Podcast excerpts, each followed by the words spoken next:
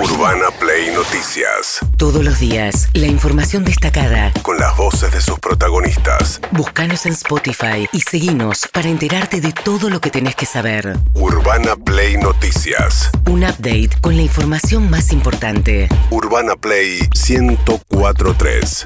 Una nueva experiencia. La realidad tiene un sonido propio y la escuchamos en la voz de sus protagonistas. Ford presenta Los audios de la mañana, en De Acá en Más. Bueno, muy bien. Alberto Fernández ayer eh, durante el fin de semana dio un par de reportajes, uno en radio y otro a Página 12, lo que debe marcar su reconciliación. Con Página 12 venía peleado con, sobre todo, Víctor Santamaría, el titular del sindicato encargado de edificios, que crece increíblemente con, eh, como empresario, no solamente con la compra de Canal 9 IP, sino que ahora acaba de comprarse eh, una de las empresas de, de, mm, cartelería de la ciudad de Buenos Aires, Girola, una de las tres empresas que tienen tradicionalmente las que las que es un lugar muy importante, sobre todo cuando además cuando vienen las campañas políticas, por ejemplo, pues le da mucha visibilidad a los políticos estar justamente en las marquesinas de la ciudad. Bueno, mientras tanto, Alberto Fernández defendiendo el nuevo sistema que se viene, que en realidad ya rige, porque rige a partir del primero de junio, pero que sin embargo todavía no se implementó, que es la famosa segmentación de tarifas, sobre todo para sacarle tarifas a un sector de la, el subsidio de las tarifas a un sector de la población ha llegado el momento de, que de actuar como Robin Hood y no de ser Hood Robin, ¿no? Este, bueno, saquémosle a los, que los ricos paguen lo que tengan que pagar y, y démosle a, a los que más vulnerables lo que necesitan. Y ese es el sentido de la segmentación. Y la segmentación se va a hacer. Y los que tienen plata van a pagar lo que corresponde. Y los que necesitan que el Estado los subsidie y los va a seguir subsidiando. Bien, dos años y medio. O sea, si el presidente está diciendo que lo que rige es un esquema que le saca a los, a los pobres para darle a los ricos, estuvo dos años y medio sin poder implementar esto que ahora buscan implementar de apuro. Él contó su propia experiencia con su departamento en Puerto Madero. Acá la discusión es hasta cuánto tiempo más la Argentina va a subsidiar a los ricos. Mm. Este es el tema. Yo subsidiar a los que lo necesitan soy el primero en levantar la mano, pero subsidiar a los ricos no. Subsidiar, miren, yo, yo, yo cuento una anécdota que me pasó hace un mes atrás. Fui al departamento de Puerto Madero a buscar las facturas que llegan y que hay que ver que esté todo en orden y recibí la factura de luz 480 pesos. Y la factura del cable de la televisión 6.500. 6.500 el cable, 480 la luz. Bueno, Cable con internet, ¿no? Dejó todo enchufado en Puerto Madero por las dudas, Alberto Fernández. Y le recuerdo a Alberto Fernández que si él gasta menos. Porque no está. porque no está respecto de eh, el mismo mes del año, pasado tiene un beneficio, digo, también hay... Eh, Debe estar gastando poco porque va poco a Puerto Madero. Igual, de todas maneras, está bien el punto de que es verdad que ha quedado muy atrasado, ¿no? Lo que es luz y gas. Mientras tanto, Miguel Pérez, el director del Banco Central, se atajó. Hoy, hoy habla Cristina Fernández Kirchner, 4 de la tarde, en un acto de la CTA, y a quien viene apuntando últimamente Cristina Fernández Kirchner, da la sensación de que esa PES, dicen en su entorno que no, que es contra Guzmán, porque dice, ojo que no nos estamos quedando con un dólar de lo que es la... Eh, la mayor exportación, no tanto por volumen, sino por precio, lo que está pasando, porque el central autoriza y autoriza importaciones. ¿Qué dijo Miguel Ángel Pese? No tengo ningún problema con la vicepresidenta.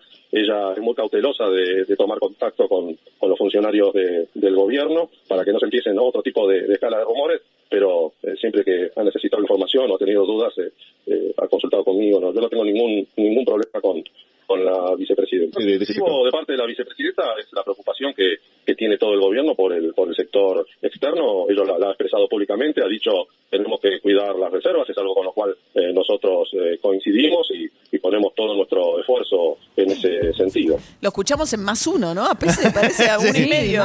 Eh, lo, aceleramos. Bueno, la cuestión es que lo que están viendo es que es un récord de importaciones, ¿no? Lo que pasa es que no se están importando productos finales, como si te dijera qué sé yo, textiles de China, sino que las empresas, dado que el dólar oficial respecto de los demás dólares está tanto más barato, están aprovechando para traer bienes de capital y eh, insumos para la producción. Entonces, esos no no los controlan, un control más laxo, pues se supone que lo que hay que controlar son los bienes, digamos, los productos finales que llegan al país, los que son para aumentar el volumen de producción o para mantener la producción viva, bueno, esos van con licencias automáticas, pero están volando. Eh, la inversión está volando, pues las empresas no pueden sacar dividendos, el dólar oficial está barato, entonces están estoqueándose. Y ahí es donde, bueno, se van a tener que poner, se van a poner más este, selectivos. Y hay que ver qué pasa con el régimen de licencias automáticas. ¿no? Bueno, esa es una de las cosas que hablaron Scioli, eh, Guzmán y, Pese este, respecto de cómo van a seguir respecto de las licencias automáticas, porque a Cristina les hizo saber que les preocupa eso, que el central no tenga dólares, y lo otro que preocupa es los asalariados pobres. Claro, bueno, ese es otro de los temas, lo que va a hablar hoy Cristina Fernández de Kirchner, seguramente que tiene que ver con la pérdida de poder adquisitivo de parte de los trabajadores, ¿no? Y fíjense, Hugo Yasky, que es el anfitrión hoy de Cristina Kirchner, le apuntó contra un ministro que el kirchnerismo también tiene en la mira. Culfa ya se lo llevó puesto, están viendo ahora qué pasa con Martín Guzmán, pero hace rato que vienen hablando de Claudio Moroni, el eh, ministro de Trabajo, íntimo amigo Alberto Fernández. Fíjense lo que dice Hugo Yasky, que va a estar hoy en un acto con la vicepresidenta. El ministro Moroni es un ministro ausente. El Ministerio de Trabajo fue creado por el peronismo y fue un ministerio que no era este, una especie de ministerio que equilibraba los intereses de los trabajadores y los del empresariado. En ese sentido, el ministro Moroni está absolutamente ausente. Es decir, y te digo más, como me preguntaste, ¿nos recibe a ustedes? No nos recibe a nosotros. Ausente, no nos recibe. Es el anfitrión hoy de Cristina Kirchner, 4 de la tarde, un acto en Avellaneda. Alberto Fernández va a estar en un acto de promesa de la bandera, los chicos de cuarto grado, acá en la ciudad de Buenos Aires, un poco más temprano. Justamente hablando de Alberto Fernández, en los reportajes que dio el fin de semana, reflotó la idea de tratar de utilizar a Vicentín como una empresa eh, reguladora como de precios en el mercado. Vicentín fundamentalmente exporta, exporta aceite de soja, Sí. ¿no? Básicamente, compra... Sí, estaba entre las cinco eh, principales exportadoras de la Argentina. y tenía el proceso para hacer del poroto el aceite, ¿no? Las Sí. plantas para hacer eso. Entonces Alberto Fernández dice, bueno, yo intenté expropiarla, no se pudo expropiarla porque se entendió mal, se armó todo con la complejidad política, después intervino la justicia, ahora la Corte Suprema de la Justicia de Santa Fe lo que dijo es que los acreedores principales, que es el Banco Nación, porque de la época de Macri quedó con una deuda enorme Vicentín con el Banco Nación, pueden tratar de intervenir en el proceso y decidir en qué se va a convertir Vicentín. ¿Qué dijo Alberto Fernández? Yo creo que nosotros en materia alimenticia tenemos que hacer algo que nos permita tener como herramientas testigos, como empresas testigos. En su momento, cuando fue de Vicentín, lo intenté. El escenario que plantea Vicentín, planteaba Vicentín en ese momento me dijo lo descarto, porque en este escenario yo le hago un favor a los acreedores. En el escenario actual, donde la Corte Suprema de Justicia ha intervenido y demás, yo dije, bueno, en este escenario estudiémoslo, porque algo así es posible. Yo lo, que no es posible es esta lógica de expropiemos empresas de cualquier modo, pues después se pagan lo que no corresponde. Y yo no quiero hacer eso.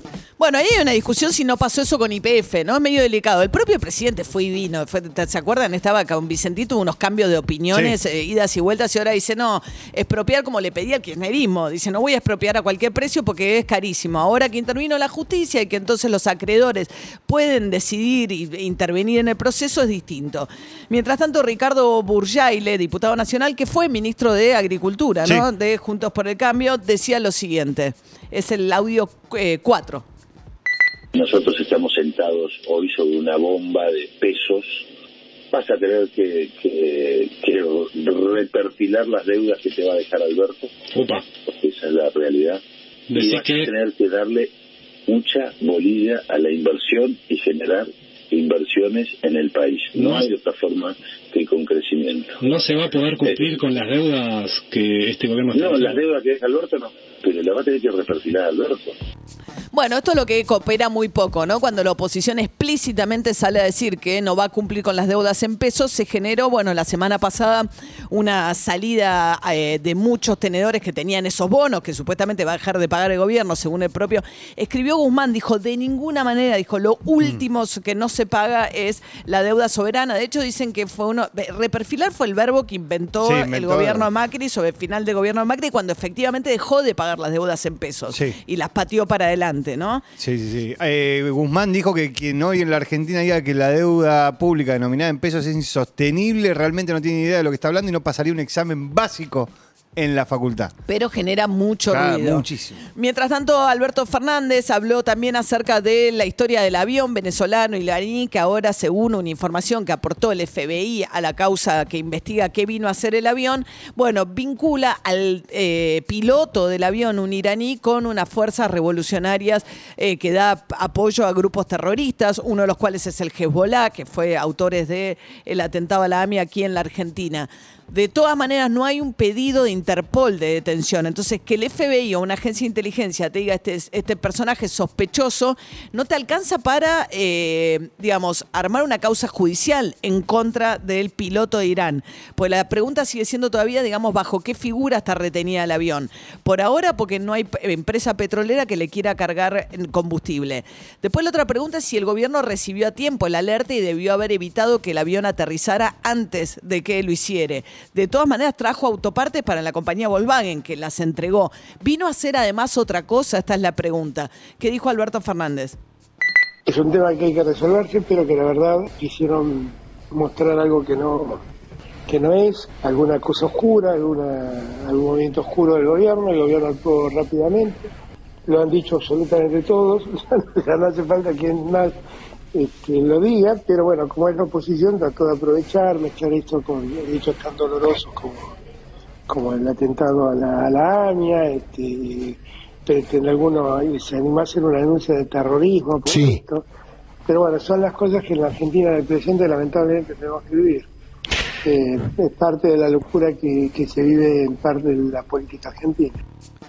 Bueno, hay cosas por esclarecer, francamente, todavía. Cuando llegó la alerta, Eh, habían dicho, bueno, que la tripulación venezolana estaba siendo entrenada por los iraníes. Ahora este hecho de, los paraguayos dicen que avisaron antes. El tema de que el FBI diga que efectivamente corrobore que agencias de inteligencia venían planteando dudas sobre este, sobre esta tripulación. Bueno, genera otros interrogantes. De todas maneras, vamos a ver cómo se sale de esta situación, pues están varados acá.